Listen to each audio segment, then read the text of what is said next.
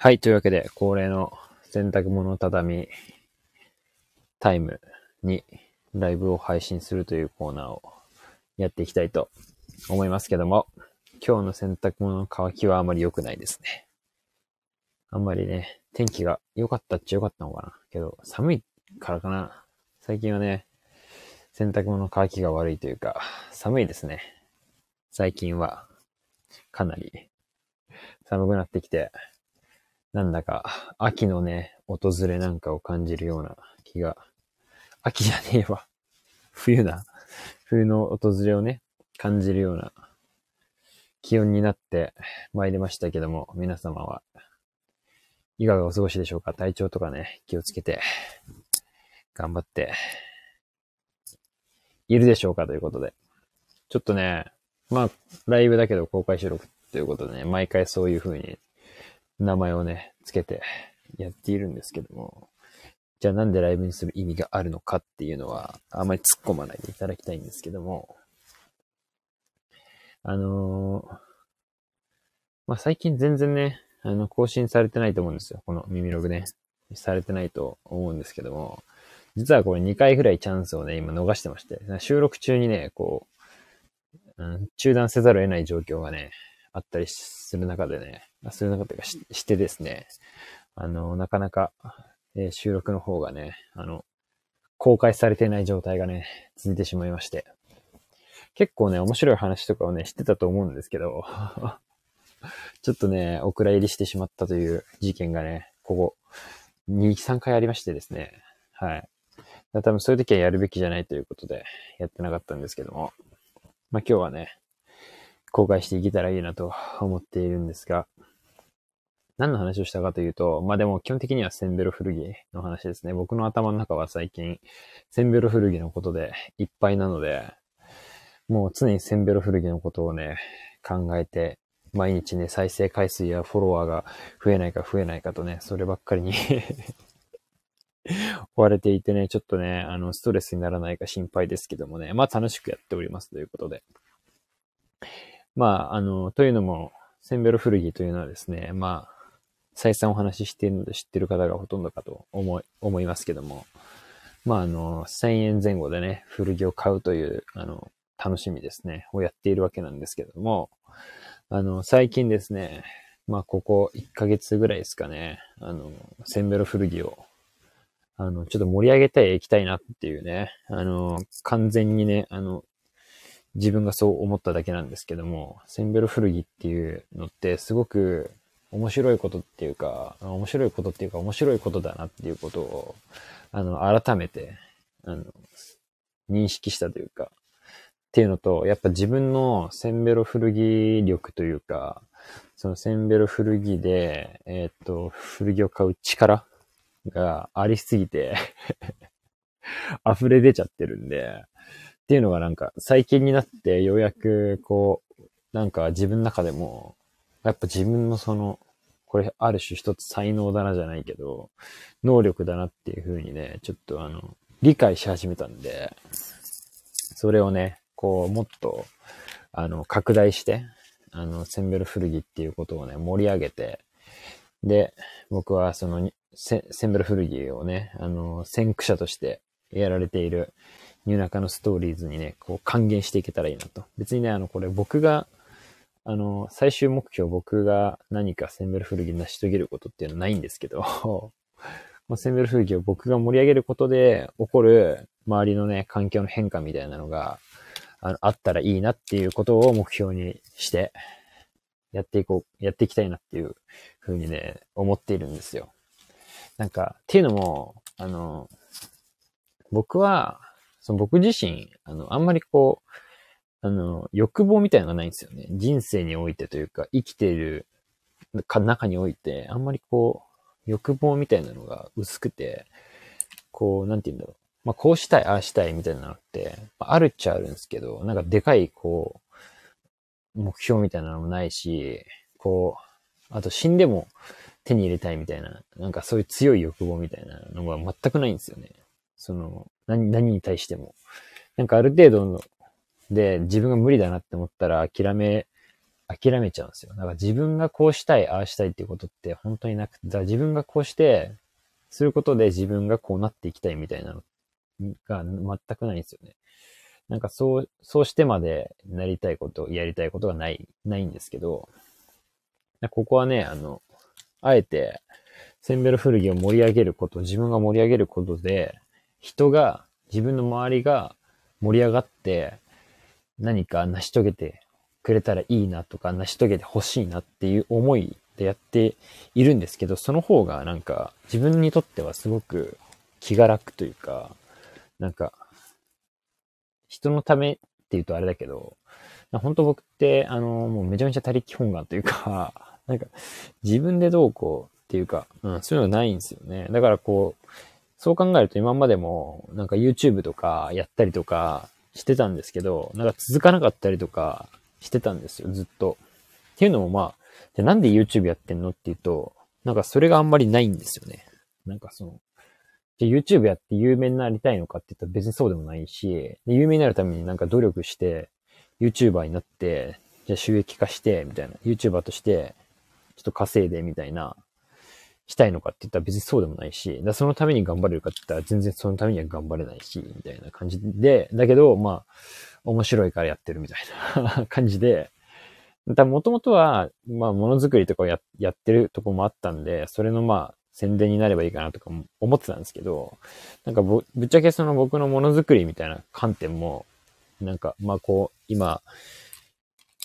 ちょこちょこ、うん、ここ2年くらいをやってきたんですけど、なんかぶっちゃけ、それもまたこう、自分のため、自分がこう服を作ってどうなりたいかみたいなのって、本当に全然見えてなくて、で、だからそれが見えてないから、なんかそれを広げていきたいって思ってたんだけど、なんかやっぱり僕も洋服が好きな一洋服ファンなんで、なんかやっぱりどうしても自分がや、作った服を、なんだろう、ね、どうだっていうか、いいだろうっていう、なんなんかそういうふうに思え、自分自身がやっぱ思えない節もあって、そこに向かってなんか、じゃあ、なんだろう、いい服を作ろう。もう世の中いないような最高な服を作って、それを自分が認めて、周りに認めてもらおうみたいな風にもだから思えないんですよね。思わなきゃいけないんだけど なんかそういう風に思えなくて、だそこに対してなんだ、100%の力を注がなきゃいけないんだけど注げないみたいなところがやっぱあるんですよ、性格的に。うん、だからなんかこう、すごく常に何かに没頭してるようで、なんだろうな、その瞬間的でああったりとかするんですよね。なんかある程度こうバーって燃え、燃え上がって燃え尽きてしまうみたいな。で、それって多分、それ以上の何かがないからかなと思うんですよ。それ以上のゴールじゃないけど、まあゴールがなくてもいいんだけど、それ以上のなんか家庭としての目標みたいなのがないと、なんかやる、やる意味ないっていうか、やれないんですよ、多分そこまで。で、しかも、その目標がこうあったとしても、自分がそうなりたいかって言われたら別にそこまで頑張る必要ないのかなって、もう本当に節があるんですよ。本当に僕はそういう生き方をしてきたし、今もそうなんですけど、そこも含めて、なんか今のこのセンベル古着って、本当に人が始めたことであって、で、まあ、なんだろう、言い方あれだけど、別にその、それに対して、いや、自分のじゃないしな、みたいなことじゃないんですけど、なんか自分が発祥ではないし、まあなんだろう、自分がこう活動していって、なんか自分のためじゃなくて、その、人の、人のためって言うとあれだけど、に、なんか頑張って、そこがこう盛り上がったら、なんか楽しいなっていうか、で別にそこに対して別に僕はその、じゃあ頑張ったからお礼くださいとか、そういうのでも全くないんですよ。本当になんかそういう、なんだろうな。だから、なんだろう、報酬があって何かを頑張ることとかもあんま得意じゃなくて、なんかこうしてあげるからこれやってとか、なんかそういうのもなんかあんま好きじゃなくて、どっちかというと自分がこういう風になってほしいなって思ったら、それはできるみたいな感じな。なんかちょっと難しい話だな、これ。ね、よく、よくわかんないみたいな感じな、な、自分でもなってるんですけど、なんか結構そういう、なんて言えばいいんだろうな。だからなんか、やってって言われるとできないみたいなとこもあるんですよ。正確だと思うんですけど。そういうのもあって、まあ、話は長くなりましたけども、あの、ある意味センベロ古着との距離感っていうのはすごく今僕にとってはいい距離で、で、これがだから本格的にセンベロ古着、古着なんとかとして仕事とかになってしまうと、ちょっとや、や、やらなければいけないことっていうか、やってくださいになっちゃうと、ちょっとできないなっていうふうには思ってるんですけど、今はこう自分がやりたいなって思って、やりたいなっていうか、まあ、僕はその安い古着を買うことはもう、なんて言うんだろう。日常の、本当に一部なんで、普通になんて言うんだろう。スーパーで買い物するとか、そういうコンビニに行くみたいな感覚で、僕はそういう安い古着を探すのが、まあ昔からのね、ライフワークでもあるんで、なんか別にそこは苦じゃないから、あれなんですけど、今はね、その、ちょっと、ベラベラ5択を並べましたけど、ちょっとセンベルフルギっていうのをね、盛り上げるための活動をね、やっていこうじゃないかということで、で、まあ僕は勝手にね、あの、まあ、一人暴走気味に。というのもまあ、今一応一人っていうのも、こう、一応今のところ4人で 活動、活動してるというか、まあ活動してるわけじゃないんですけど、一応まあ、まあ、僕と、この、僕のスタンド FM によく登場してくれるあの、彦くんですね。あの、僕の元 YouTube の相相棒でもある。まあ僕ら、横須賀代表センベロフリープレイヤーとして、まあまあ二人と、あとその、先ほど登場した、えー、パイオニア、センベロ古着パイオニアの、えっ、ー、と、ニューナカのストーリーズの、えー、新中の代表、二人、二人組同士がですね、これ今、競技人口4人の中で、えー、戦っているわけなんですよ。センベル古着プレイヤーとしてセンベル古着オリンピックをね、あの、戦い合っているわけなんですけども。まあなんか、なんかこれがね、どんどんこう増えて、いったら、まあ面白いなっていうのがまず一つあって、っていうのも僕ら、そもそもこの横須賀代表の僕らが、まあ偶然にも、こう、ポッドキャストをね、聞いてて、で、そこで、あの、このパイオニアのね、お二人が、センベロ古着という名前を、こう、関してですね、あの、安い古着、まあ1000円以下の古着を買って、あの、楽しむということをね、やられてるっていうことを知って、で、我々横須賀勢も、あの、かなりね、安い古着屋さんが横須賀にはあるんで、そこで、まあ普通にね、デイリーワークとしてやっていたことが、こう、まあジェネレーションもやや離れ気味で、かつ場所もかなり離れているのに、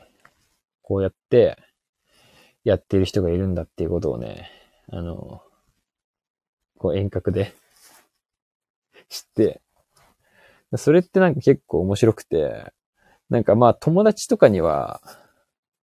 話したりすると思うんですよ。まあそれこそね、自分のその横須賀の多分コミュニティで、まあ古着買ってる同士とかだったら、多分その、いくらで買えたとか、まあ、僕はその、大学生の時とかは、まあすごい横須賀で安く買えるから、ね、友達に古着買って、これ、いくらあったみたいに言ったらすごい驚かれるみたいな経験とかも結構あるんで、なんかそういうのを、もっとね、なんかこれだけ、なんて言うんだろう。広い、ね、日本の中で、こう SNS っていうもので簡単にね、あの、情報が交換できる時代なんで、だからもっとこう、遠く離れたね、あの、センベロ古着たちももっと見たいですし、まあ、行きたいんだけどね、なかなかこう、全国暗記はね、難しいなって思うんで、そういうね、世界中のセンベロプレイヤーが、こう、SNS を通じてね、あの、情報を送ってくれたりとかすれば、それだけでね、我々はこう、なんて言うんだろうな。やっぱ人のが買い物するのってすごい面白いし、なおかつそれがこう、同ジャンルだとすごい触発されたりとか、やっぱりこのセンベル古着の大きな魅力って、やっぱりその、買うものにすごく人間性が出たりするとこだったりとか、なんかやっぱりどういうものをね、買ってるかっていうのを、まあ、一個見るのでも面白いし、その人はどういうのを買いがちなのかとか、なんかそういう傾向みたいなのが見れるのも、すごく面白いのと、あとはまあ、ある種そういう、めちゃくちゃいいものが安く出ちゃってるとか、っていうスーパーラッキーみたいなのがあるのが、多分すごく醍醐味だと思うんで、世界中のね、スーパーラッキーみたいなのを、やっぱ知りたいし、ね、そこ自慢し合いたいというか、そういうのも含めて、なんかどういう風に見ていったらいいのかとか、で、僕はそういうスタイルで配信、発信を今してるんですけど、でもぶっちゃけ、なんかどういうものを買ったらいいのかっていうのはあんまなくて、なんかそれってこう自分が欲しいものを買えばいいだけの話なんで、そういうところは一応なんかまあ、僕がセンベロ古着を打ち出していく中で、こう、まあ、なんか TikTok のやり方とか、そういう YouTube のやり方を見てる中で、そのなんとかこれはこうだとか、これはこうするべきだみたいな風にするといいよっていうのをなんとなく見かけたんで。まあそういう風にね、あの、やっているというか、あの、これがいいよとかって言ってるんですけど、でも別にそんなことなくて、それは僕が思うね、センベル古着の良さがそこに詰まってるだけなんで、まあでもそれを見ていいなって思って始めてくれたらいいし、まあやってる人は、いやいや、こんこれのがいいでしょって言ってくれるぐらいの感じが出てくると、またもっと面白いし、あとすごい思ってるのが、もうやってる人いっぱいいるっていうことですよね。そもそも。競技人口は実はめちゃくちゃいると思うんですよ。世の中に。僕はその、タンポポハウスとかに行った時も、やっぱ若い女子とかいるんですよ。リサイクルショップとか、変なリサイクルショップとか入っても、最近は多分そういう若い、まあ女子を中心として見かけるんだけど、とかは結構何でも似合っちゃったりすると思うんですよね。着てて。で、結構そういう、なんて言うんだろ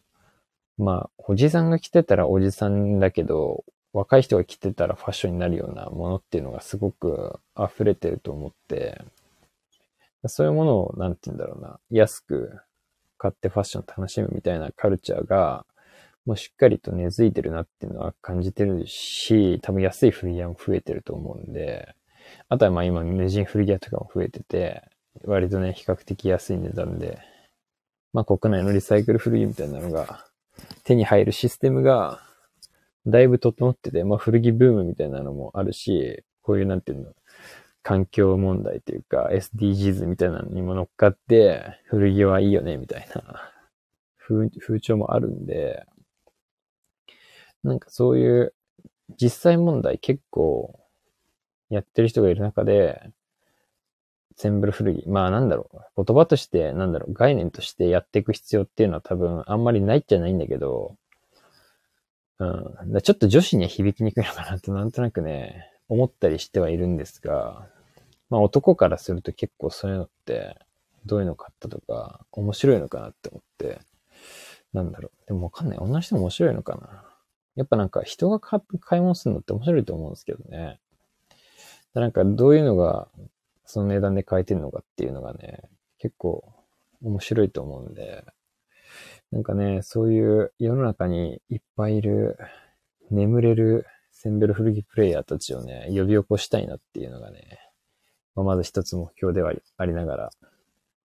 でまず横須賀からね、落としていこうということで、今ガンガンにね、攻め立ててはいるんですけど、でもやっぱ多分、そういう地方都市、地方都市ってあれけど、地方の方が、本当にお宝が眠ってる可能性が高いと思うんですよね。インスタとか見てても、なんか広島とかでディグってる人をインスタでフォローしてるんですけど、凄まじい、なんかもう、毎週、毎日ではないけど、毎週のように上げてる内容が、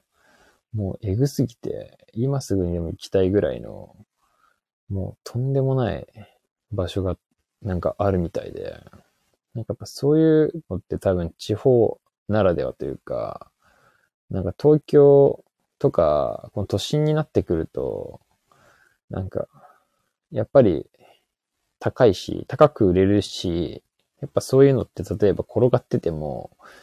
抜かれる可能性もすごく高いから、だそういったなんか、ね、メイン、メインストリートじゃねえけど、なんだろう。まあ、東京もそうだし、な大阪とか、多分そういうなんていうの、栄えてるでかいところみたいなところって、多分まあ、ディグりにくいのかなっていうか、なんだろう。最低価格が高いというか、まあもちろんいいものも多いんだけど、その分なんか、掘り出し物見つけるのが難しいというかね、大当たりみたいなのを引くのが難しいというか、や、安ければ安いほど難しいっていうのがあると思うんで、なんかそういうのを、例えばこ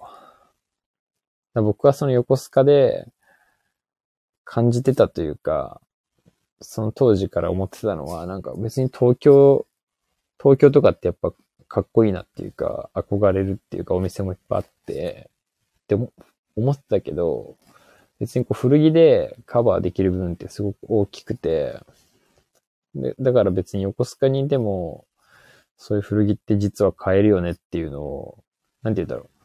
う。まあ、センベル古着で買えないものってすごくあるんだけど、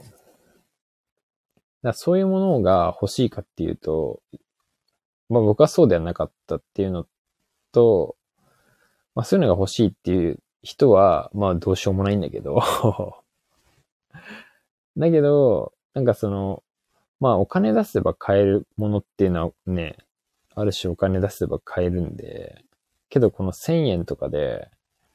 自分が買えるものっていうのって実はあんまないんですよね。人によって。そう、だからそこがまたこう、安いけど買えない面白さみたいなのがすごくあるんで、っていうのを、僕はその横須賀時代に結構、まあ、めちゃくちゃ買ってたというか、なんか、本当に面白いものがあるんですよね。なんかその、いわゆる、だ今っぽいなみたいなものを古着でカバーしていこうっていう考えもあったし、このやばい古着屋でしか手に入んない、このやばいアイテムみたいなのをどう着こなしてやろうかみたいな、っていう、そこでこう面白さを出していくっていう感じじゃないけど、っていうの昔からね、かなりやってた身としては、やっぱそのね、憧れ東京にも負けないぞっていう気持ちでね やっていたんで、ファッションを。だけど今って本当にその情報みたいなのが、手に入るじゃないですか。そのファッションにしても、流行りにしても、TikTok とか見てたら、みんな同じような格好してるんで、そういうのって何が流行ってるかがすぐわかるから、そういうスタイルを、じゃ丸パクリしたいのか、それを知った上で、なんか自分は、あえてそれ着ないとか、っていう選択もできるわけじゃないですか。かその何も知らないで違う格好するのと同じ格好するのとかじゃなくて、ね、今流行ってるものが何なのかっていうのを知った上で、じゃ自分はそれをどう着こなすのかとか、じゃ自分はそれは絶対に着ないぞとか、っていう選択をするのってすごくなんかファッションだなって思うんで、それをこう、それってだから、その、そういう都市になくても、今それを体体感できるなって思うんで、だそれを、そういった地方リサイクルショップでいっぱい買って発信することも可能な時代だと思うんで、もちろんそういうね、友達とかが欲しいなっていうのもある、あるのかもしれないけど、あとやっぱ見てもらってなんぼだなって思うんで、ファッションは。だけどそれを見せるのも別に SNS でいいいいわけじゃないですか。だね、ぜひね、そういう方にも、ちょっとですね、センベロ古着というか、ね、センベロファッションをね、あの、認識してもらって、ちょっとね、引き込んで、そういうコミュニティが発達すれば、どこの街にやばい店があるのかとか共有してもらえたら、ね、旅行行った時とかも行きたいし、逆にね、その、お互いの土地でね、そういう風なここがいいよみたいなのもあるじゃないですか。やっぱ地方ってやばいのディグれるよね、みたいな。とか、そういうのもね、あの、知りたいし、うん、ただね、ただただ、そういうのを買ってる人とコミュニケーションがしたいってだけなのかもしれないですけど、これからね、あの、もうちょっとまだセンベル古着のハッシュタグを使う第三者、我々4人以外の第5者がまだ現れてないんですけど、まあ我々のその今第1フェーズとしての目標は、まずそこが誰かがハッシュタグセンベル古着、または僕が作ったセンベル古着のアカウントをタグ付けするとかっていうのがね、まず第1フェーズにあると思ってるんで、で、そこのために、今だから、まあちょっと長々とあれですけど、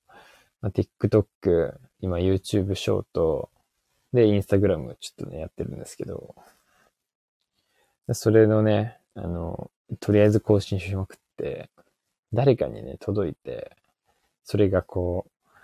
う、ね、形としてね、現れてくれれば、結構それってこう、まあ第一歩、我々の第一歩なんじゃないかなって思って。ちょっと最終目標だからね、ないっちゃないんだけど、まずはそうして一人一人こう、仲間をね、増やしてって、まあ、別に全然身内盛り上がりでよくて、で、まあそういう人が現れたら、とりあえず、こう、じゃあ、例えば、まあ最初一人現れたら多分もう歓喜なんで、それについてめちゃめちゃ話すと思うんですけど、まあ勢いついてきたら、じゃあ5個溜まったら5個、5個分ちょっと紹介するとか、まあそれこそこう、ポッドキャストとかでもいいし、まあ僕 YouTube とかもやってるんで YouTube で紹介してもいいし、そのただただ人が買ったね、あの、センベル古着に対して語るみたいな そういうのもちょっとやりたいですよね。っていうのもなんか僕らはその、この4人でね、あの、そういう買った服をただ紹介して、ただニヤニヤするっていう回を何回かもうやってるんで、そういうのをね、こう、もっとたくさんのね、人と共有して、うん、ただ人が買った服を褒めるみたいな回をやりたい。ただ、ただそれがやりたいがための、今、センベル古着活。ちょっとね、長々とあの、思いついたことバーって喋ったんで、順番、あの、めちゃくちゃかもしれないですけど、とにかく、センベル古着、盛り上げていきたいということで、ちょっと30分ぐらいね、しっかり喋れて、いい感じの収録、収録部になったかなと思いますんで。まあ、ここまで聞いてる人はいないと思うんですけど、ぜひね、あの、TikTok、YouTube、えー、Instagram、センベルフルギで検索していただければ、どれかしらはヒットすると思うんでね、あの、見たり、聞いたり、あの、フォローしたりとかしてくれると、ね、いいと思います。まあ、拡散してくれたりね、してくれるとありがたいなと思うんですけど。まあ、あとは、あのー、このセンベルフーギのパイオニアの夜中のストーリーズのポッドキャストをチェックしていただいて、そしたらもう完璧ですんで、はい。本当にね、もうあの、僕ちょっとポッドキャストもやりたいってずっと言ってて、進出していきたいなって思ってるんですけど、ちょっともう少しこれ、センベル古着が、あの、仲間が増えてきたっていうか、盛り上がってきたら、ちょっとセンベル古着用にポッドキャスト始めてもいいかな、とも思っておりますんで ちょっと本当にね、なんだろう。この耳ログを、ポッドキャスト化したいとは思ってないんですよ、正直。思ってないんですけど、なんか、ポッドキャストやるんだったらちゃんとポッドキャストとして、なんかこう、僕は、まあ一人喋りも好きなんですけど、誰かとね、一緒にやりたいなっていう気持ちがあるんで、なんかそこの、なんだ、センベル古着だけじゃなくて、なんか僕がいつもこう聞いてるようなポッドキャストで好きなのって、やっぱ結局こう雑談系だったりして、だけど何かにこう、その人たちは特化してるけど、そこに付随する自分たちのこ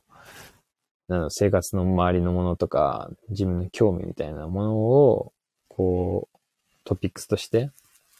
話したりすることが多い、話してる雑談系みたいなのが結構好きなんで、なんかそこのなんか一つ大きい軸として、まあ、センベロ古着、ないし、まあ、古着については、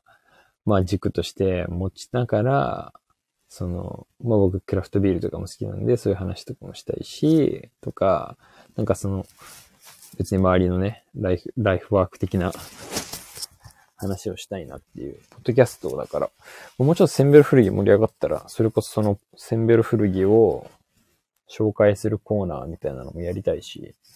だその、あと買った服をね、ただ喋るみたいな。た買ったセンベル古着をただ喋るみたいなのもいいかなと思ってるんで。なんか服を言語化していくじゃないけど、どれだけ伝えられるかゲームみたいなのもいいしね。うん。まあそんな感じで、いろいろね、あの、ちょっとポッドキャストでも本当に考えてるんで、なんかいいね、あの、あれがあったら、耳ログじゃなくて、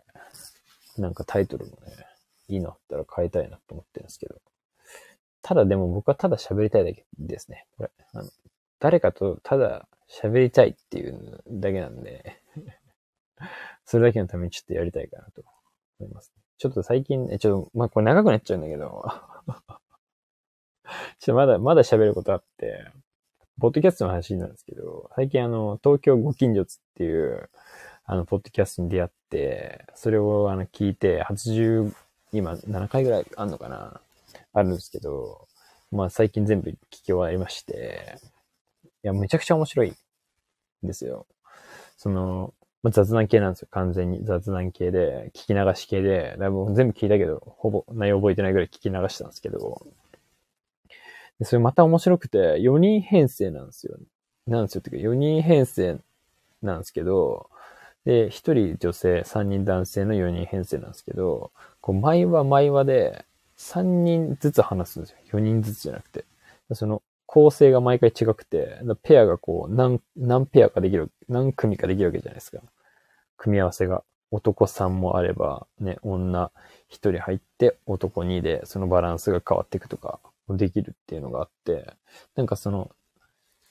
そのスタイルも結構面白いなって思って まあ4人でやるとかちょっと難しいですけど、現実的に考えると。けどなんかそのグルーブとかがすごい良くて、うん。僕は結構最近ハマって心地よくて聴いてて、まあ音もめちゃくちゃいいし、ちょっとだから新たに今、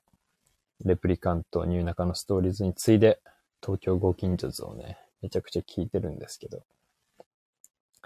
まあそんな感じでだから、ああいうなんか、東京ご近所図は、まあ例えばトピックスがあって、それについて語るみたいなのもあるし、なんかこう、まあ3人いるからっていうのも、複数人いるからっていうのもあるんだけど、それになんか議論していくみたいなとことかも結構あって、で僕結構そういう議論みたいなのも好きというか、熱くね、語りがちだったりするんで、なんかそういうのも含めて、できたらいい、いいやんなって思って ちょっとだからそういう風にね、なんか、まあいろいろ考えて、ポッドキャストはね、形にしていきたいなと思っておりますんで、はい。その時はぜひ、ポッドキャストの方も聞いていただいて。だからね、どっかしらで結局こう盛り上がりを見せたいんですよね。で、いろいろちょっと手出してますけど、盛り上がり見せて、とりあえずだからオフ会やりたいよねって話をしてたんですけど ブックオフでオフ会ですよ、だから。ブックオフ会したいなっていうのは、まあ僕一つ目標としてあるんで。とりあえずだから、一旦みんなディグってから集合するみたいなブックオフ会やりたいですよね。みんなディグって、ちょっと、あの、どこ店とかでディグって、まあ、それ指定しなくてもいいか。ディグってからちょっと集合してもらって、ちょっとディグった成果をそこでみんなで発表しちゃうみたいな最高のブックオフ会やりたいですね。なんか、とりあえず。僕は何々店でこれディグりましたみたいな、最高ですみたいなやりたいなっていうのはありますね。っていう、まあ、くだらないことちょっと言ってしまったんですけども。まあ、こんなところで一旦、喋ったね。34分喋りましたんで、ぜひね、あの、センベル古着、何卒よろしくお願いしますということで、この辺で終わりにしたいと思います。では。